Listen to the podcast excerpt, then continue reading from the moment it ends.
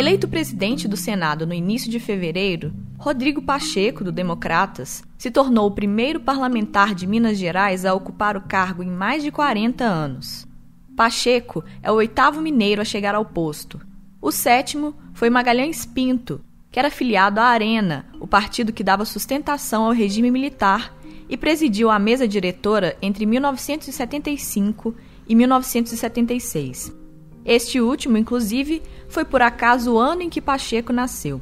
A ascensão do senador no legislativo e uma crescente projeção nos últimos meses do prefeito de Belo Horizonte, Alexandre Calil, do PSD, reacendem um debate que andava meio esquecido, o do protagonismo dos políticos mineiros no cenário nacional.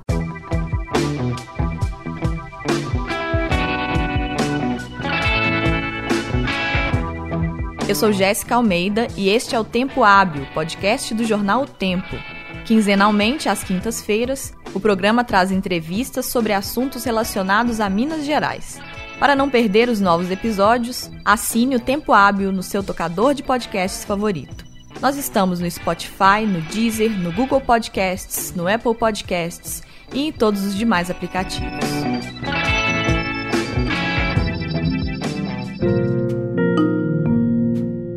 Ao longo de mais de 130 anos de história da República, não foram poucos os momentos em que políticos de Minas Gerais ocuparam posições de destaque. Da chamada República Velha à redemocratização pós-ditadura militar, líderes mineiros invariavelmente desempenharam papéis de peso no jogo político nacional.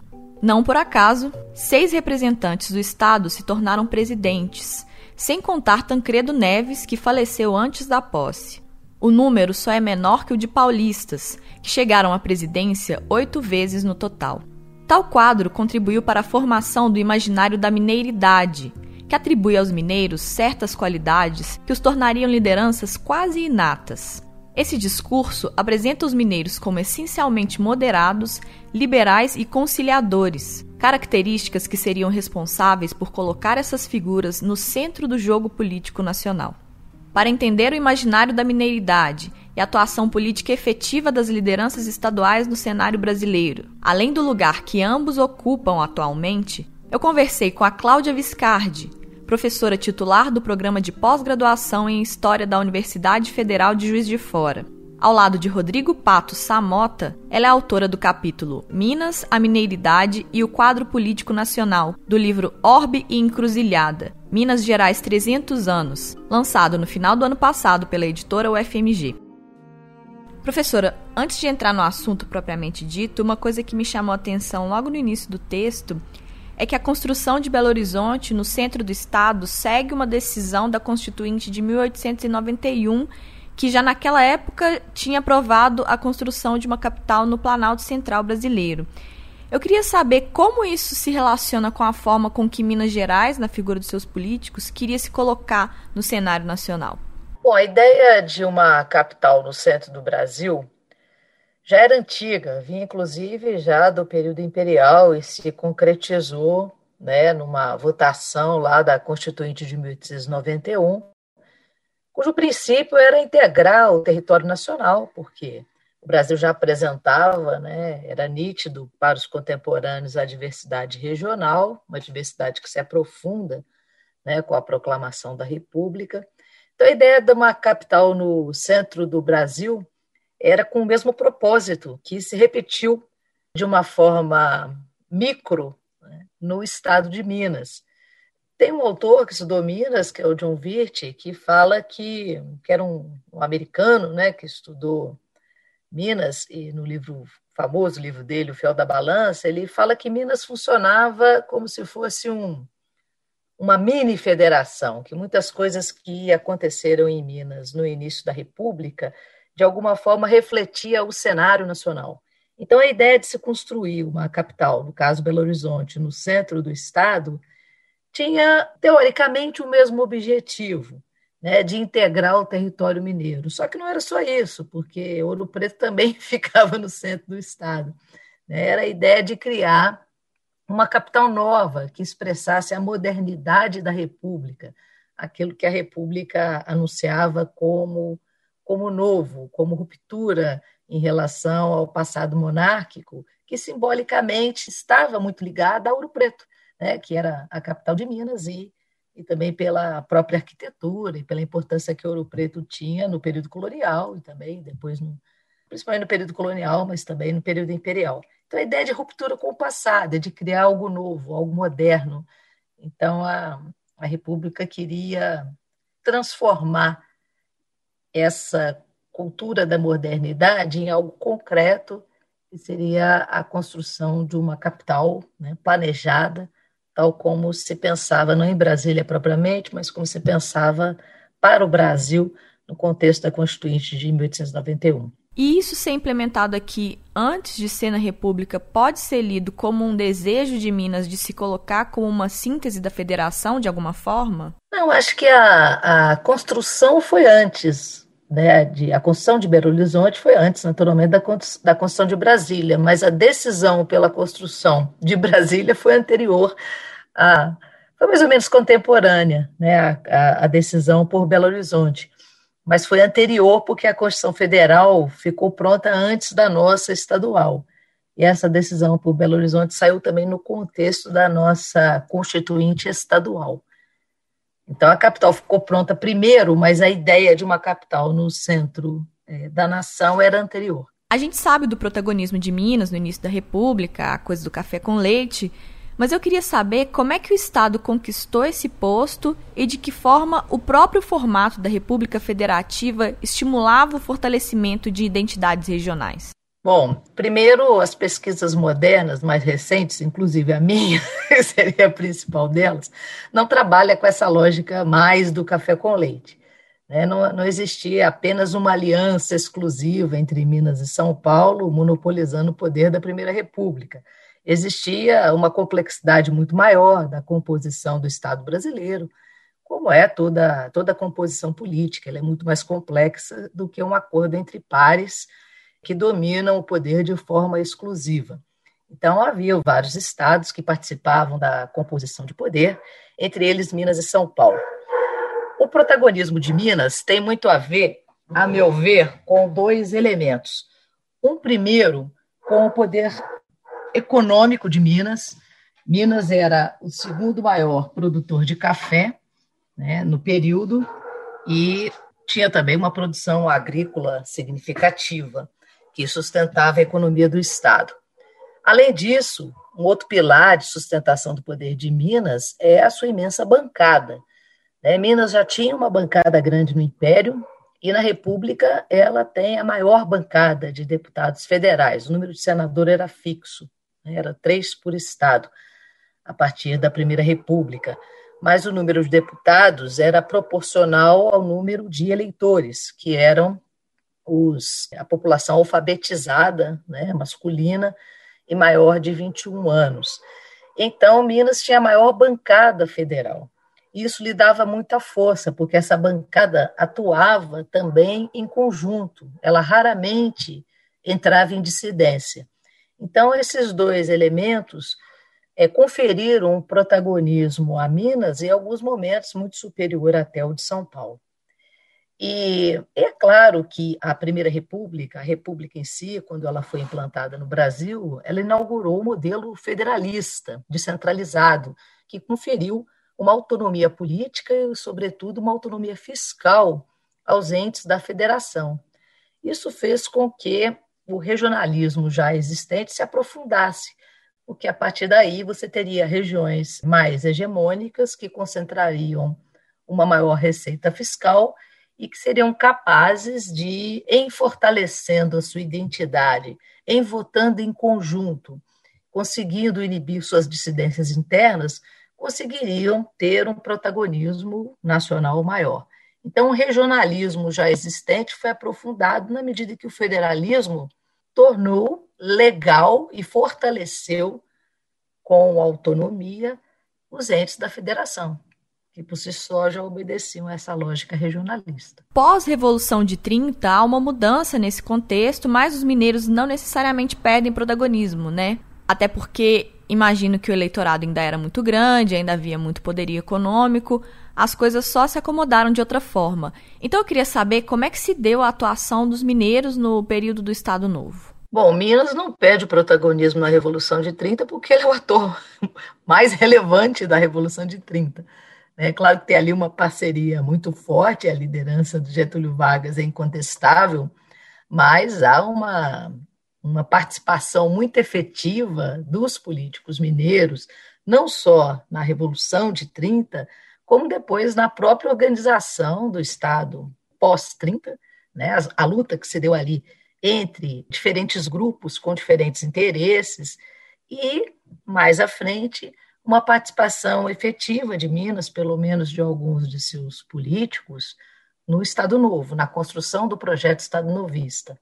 No texto, a gente destaca é, a figura de dois políticos, que é o Gustavo Capanema e o Francisco Campos. Ambos foram ministros do Estado Novo. O Francisco Campos ele é o autor da Constituição de 37, não só da Constituição de 37, mas como de todo o aparato jurídico do Estado Novo. Então, ele é autor do Código de Processo Penal, do, do, do Código Civil, da Constituição de 37. Então, toda a organização jurídica do Estado Novo é de autoria de Francisco Campos. E todas as instituições culturais voltadas para a construção de uma memória positiva, para a construção de uma cultura política autoritária, para o reforço da liderança do César, que no caso é Vargas, do ditador, a participação de Capanema como ministro da Educação é fundamental. Então, ele participa da criação de várias instituições culturais que vão fortalecer o Estado Novo. Agora, a gente destaca também no texto que foi o Manifesto dos Mineiros, que é uma primeira crítica mais contundente ao Estado Novo, em 1943, é também escrito por mineiros. Então, há uma, uma participação dos mineiros, tanto na decretação do Estado Novo, como na montagem do Estado Novo, como também na sua, no, no início de sua fragilização, da sua destituição. Então, o protagonismo dos mineiros se dá antes, durante e depois do Estado Novo. Pois é, e é nesse contexto que o intelectual Alceu Amoroso Lima publicou Voz de Minas, ensaio da sociologia regional brasileira, uma análise que é reforçada posteriormente pelo Gilberto Freire, que traz essa ideia da mineridade. Que ideia de mineridade é essa que eles apresentam e que função ela cumpre no ambiente político? A ideia de mineridade é, é um construto cultural, vamos dizer assim, que para alguns autores servia para expressar o comportamento político dos mineiros. Comportamento esse tido como diferenciado em relação ao de outras, outras regiões, caracterizado aí pelo espírito da conciliação, pela luta pela liberdade, pela defesa dos princípios liberais, pela tentativa de construção de consenso. E isso foi reforçado inicialmente pelo Alceu Amoroso Lima e depois por outros autores, e por volta da década de 70 e de 1980, né, do, do século passado, se pensou mais a mineridade como uma ideologia, ou seja, como um, um, um mito, né, é, que embora tenha, todo mito tem vínculo com a realidade, né, não existe mito sem vínculo com a realidade, mas era, um, era muito mais um mito do que uma realidade do comportamento dos políticos mineiros, que era usado, um mito que era usado, era apropriado por pela diferentes setores da elite mineira ao longo do tempo, esse é o próprio benefício, porque o discurso da conciliação, do consenso, do fiel da balança, ele sempre é um bom discurso no momento do conflito. Então, isso fortalece o discurso dos mineiros na hora dos embates políticos, o mineiro vem, é, gosta de ser visto e se vale desse conceito de mineiridade para galgar posições de poder, para ser o tertius, né, o terceiro elemento aí em meio ao conflito. Então, é uma construção do ponto de vista das ideias, mas que tem forte raiz Né? Na prática, alguns políticos mineiros são realmente mais conciliadores do que de outros estados, e, é usado por esses políticos também para fortalecer o discurso mineiro, o, discurso da mineiridade e a sua inserção no poder. Então, mesmo nos momentos em que Minas foi rebelde, não foi nada conciliadora, ou foi autoritária, apoiou golpes de Estado, todo esse, esse comportamento é omitido ou escondido em função de um discurso de conciliação, de consenso, de defesa da democracia. Então, mesmo quando, no caso, Francisco Campos defendia o Estado Novo, ele falava estar defendendo uma democracia substantiva. Quer dizer, você não abre mão do discurso da democracia, nem abre mão do discurso do consenso, mesmo que na prática você esteja abalando as bases da democracia e sendo um rebelde. Né? Então, é, é um construto ideológico né, usado para o bem né, dos políticos mineiros, mas de forma nenhuma isso é uma ideologia sem fundamentação real. De fato, em alguns momentos, sim, os mineiros atuaram como fiel da balança, como elementos de consenso, como tiveram papéis importantes no processo de conciliação política. Minas, de alguma forma, vem perdendo destaque no âmbito nacional nos últimos anos. Os dois políticos mineiros de maior destaque na história recente são a Dilma Rousseff, que no texto vocês nem consideram como mineira, porque a atuação dela se dá no Rio Grande do Sul, e o Aécio Neves. À luz desse ideal de mineiridade, ou desse construto, né, usando uma palavra mais adequada, o que, que você vê no perfil de cada um deles que se alinha e que se distancia desse perfil? Eu acrescentaria o Itamar Franco, que eu acho que você esqueceu aí também, que foi um um político que chegou né, a assumir a, a presidência da República, também de Minas. Nós, nós, no texto, optamos por não inserir a Dilma, porque a gente usou como critério não o local de nascimento, mas é onde a pessoa se fez politicamente. E em relação a Dilma, ela se fez politicamente também na juventude em Minas, mas o, o protagonismo político dela, vamos dizer assim, a carreira política dela foi mais no Rio Grande do Sul. Né? Por exemplo, Itamar nasceu na Bahia, e, no entanto, toda a trajetória política dele foi em Minas. O FHC é carioca, e toda a história política dele foi construída em São Paulo. Então, a gente, na hora de fazer essas continhas, né, esses percentuais, acerca do levantamento das presidências da República, para identificar o protagonismo de Minas, a gente não usou como critério o local de nascimento, mas onde a pessoa teve maior protagonismo político. Bom, eu acho que tanto Itamar quanto Aécio tentaram usar de diversas formas a seu favor o discurso da mineiridade.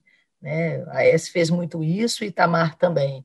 A ideia, principalmente o Itamar, que estava num período muito conturbado, né, após o impeachment de Collor, e ele realmente tentou construir, tentou e conseguiu, a meu ver, uma conciliação, formar uma conciliação nacional para que o Brasil passasse bem a, aquela crise política intensa que estava vivendo, um período imediato após a redemocratização. Então, ele se valeu muito desse discurso da mineiridade, da conciliação, e, e, e de fato conseguiu reunir é, muitos grupos, né, até divergentes entre si, em torno do mandato dele. Tanto é que conseguiu fazer, né, saiu, cerrou seu mandato com uma popularidade alta e conseguiu fazer o sucessor. Aécio também, várias vezes, se valeu desse discurso da mineiridade, da defesa da liberdade, embora ele tenha rompido na prática com esse discurso quando ele não reconhece os resultados eleitorais de sua derrota em 2014 o que engendra um primeiro abalo à nossa democracia e um abalo muito sério, né? Hoje a gente recentemente nós vimos acontecer a mesma coisa com os Estados Unidos, né? Quando Trump não reconheceu os resultados da eleição do Biden e a gente viu que o Brasil se antecipou a Trump, né? A AES fez a mesma coisa em 2014, criando um problema institucional, uma crise institucional que se estende até os dias de hoje. Então, a nível discursivo, ele falava muito em conciliação, mas a nível prático ele foi extremamente antidemocrático. E numa mudança de contexto na República Nova, após a democratização, Minas, de uma forma geral, foi perdendo relevância. O que, que mudou no contexto do país para que essa identidade mineira perdesse força na representação política? É, a, a, a, política, a gente querendo ou não, ela não é determinada pela economia, mas ela acompanha. Né? Então, o, protagonismo econômico de São Paulo é tão superior hoje em relação ao restante do Brasil que isso, de certa forma, contribui fortemente para que São Paulo consiga aí líderes nacionais em maior número. Nos 130 anos de República, no levantamento que a gente fez, o único estado que sobrepõe Minas na indicação e eleição de presidentes da República é justamente São Paulo. Então, não que Minas tenha poucos representantes, ela, em relação ao seu passado, ela tem perdido quadros, porque Minas teve mais presidência da República no passado, ocupou mais postos ministeriais, esteve à frente com protagonismo em eventos nacionais em maior número do que tem após a, a redemocratização, embora a gente tenha conseguido aí eleger um presidente e um vice, né? O vice de Lula, o Zé de Alencar, era também mineiro, e o Itamar, que também era um vice, e se tornou presidente.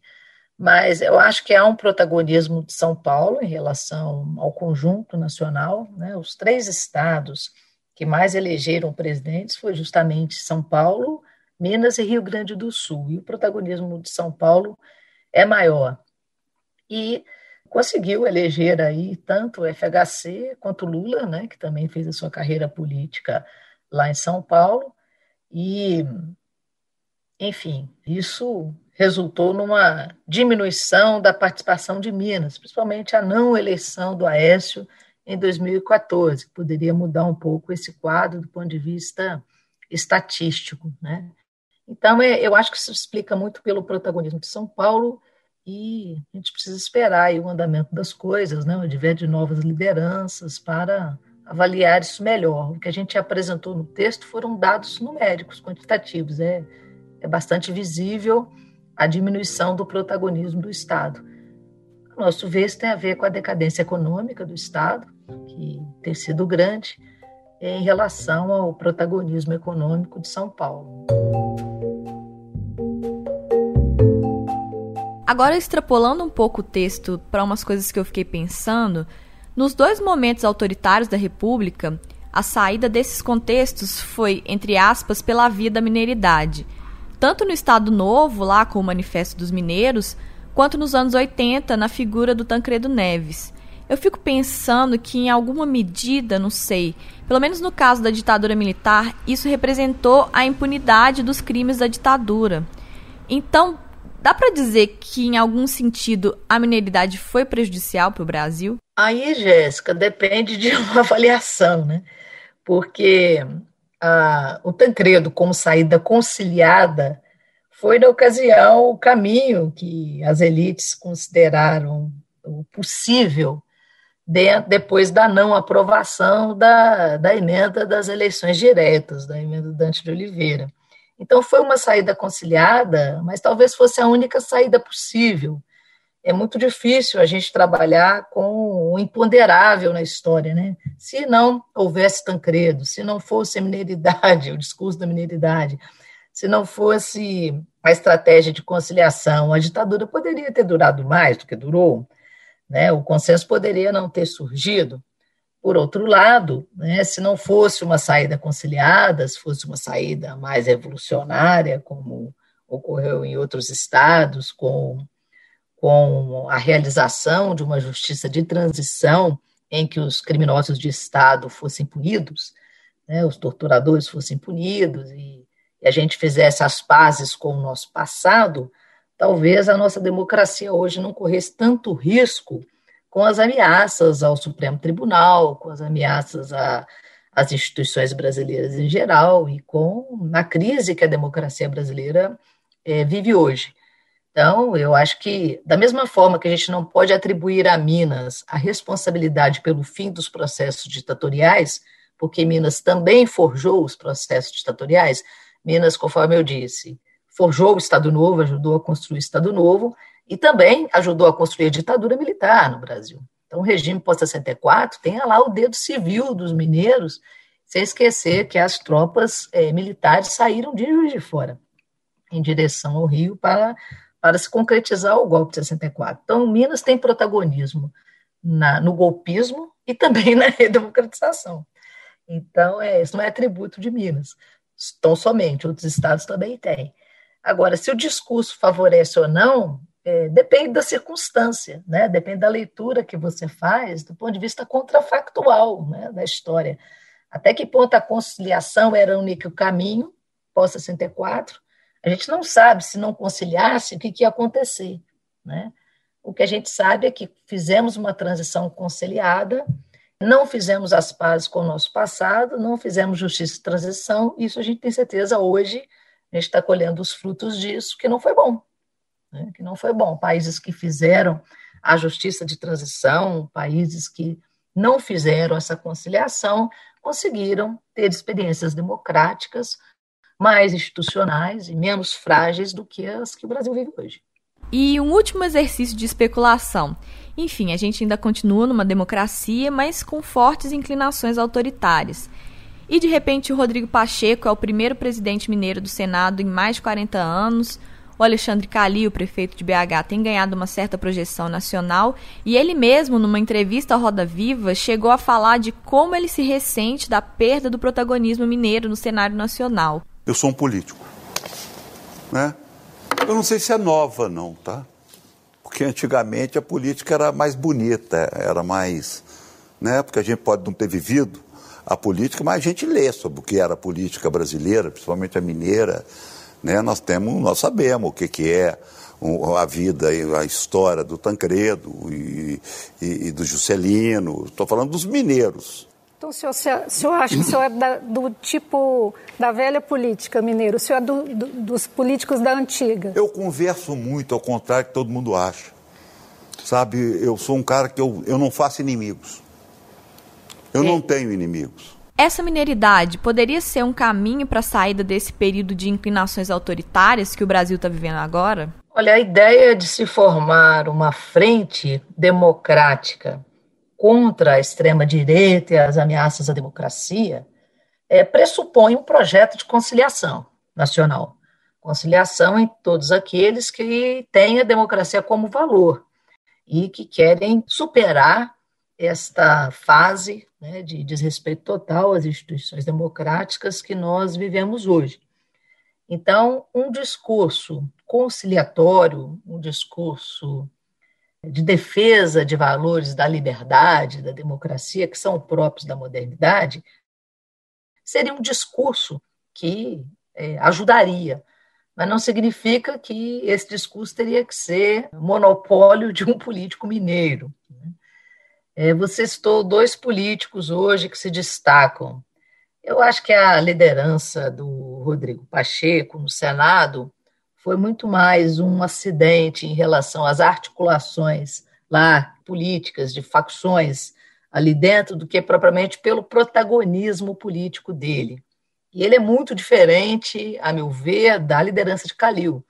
Calil tem se tornado um, uma liderança municipal, né, na condição de prefeito de Belo Horizonte, pode a qualquer momento consolidar a sua liderança para Minas como todo, né? Sabemos que Minas são várias minas, mas é, é, eu acho que é diferente do Rodrigo Pacheco, porque havia ali uma, um, um, acordo em torno de outra candidatura, e aí a candidatura dele surge, não que ele não seja importante como senador, mas ele não digo que a sua eleição para a presidência do Senado tem a ver com a grande liderança que ele tinha. Né? Eu acho que foi até uma conjuntura de acordos ali, de facções e de traições que ocorreu na, naquelas eleições né, da, da Câmara Alta Brasileira.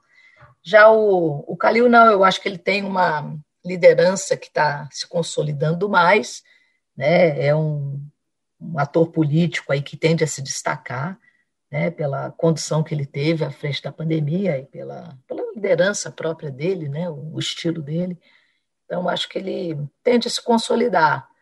Agora, esse discurso de conciliação que é necessário, repetindo, né, ele não precisa ser necessariamente um discurso de mineridade, né, acho que não é o caso.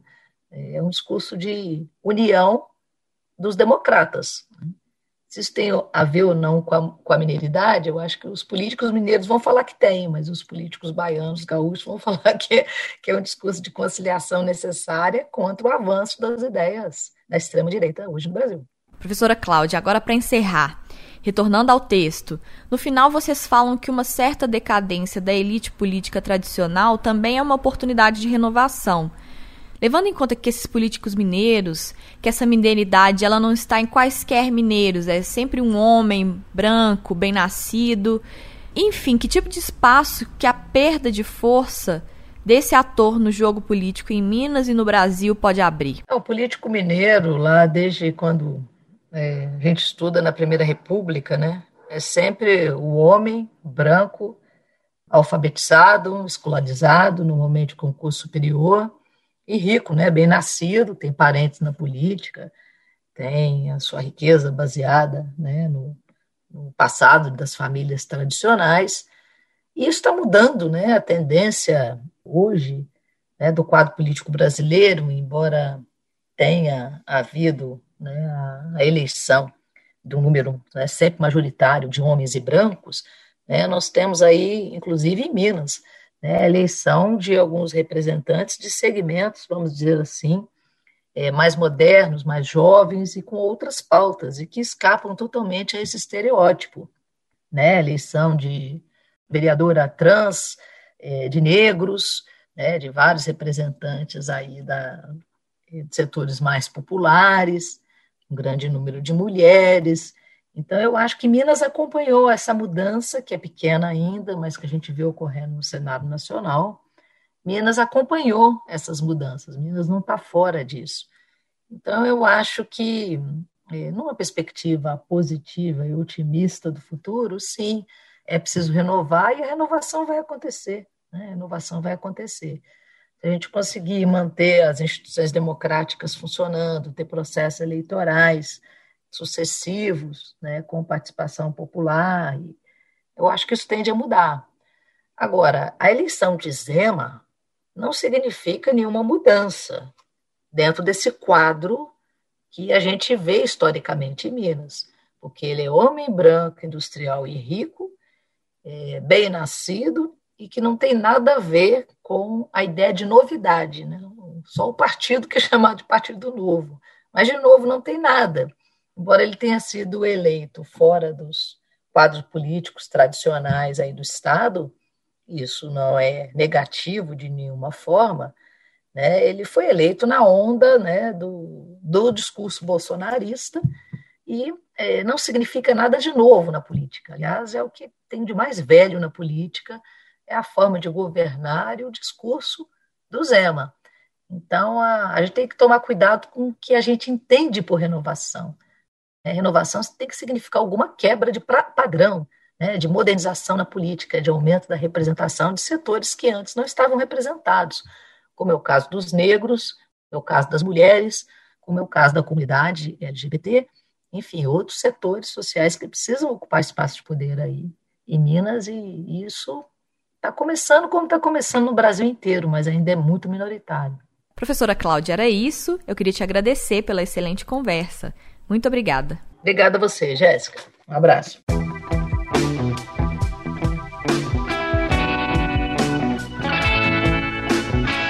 Você ouviu Tempo Hábil, podcast do jornal O Tempo que às quintas-feiras, a cada 15 dias, traz entrevistas sobre assuntos relacionados a Minas Gerais. Caso ainda não nos acompanhe, assine o podcast no tocador que você preferir. Nós estamos no Spotify, no Deezer, no Google Podcasts, no Apple Podcasts e em todos os demais aplicativos.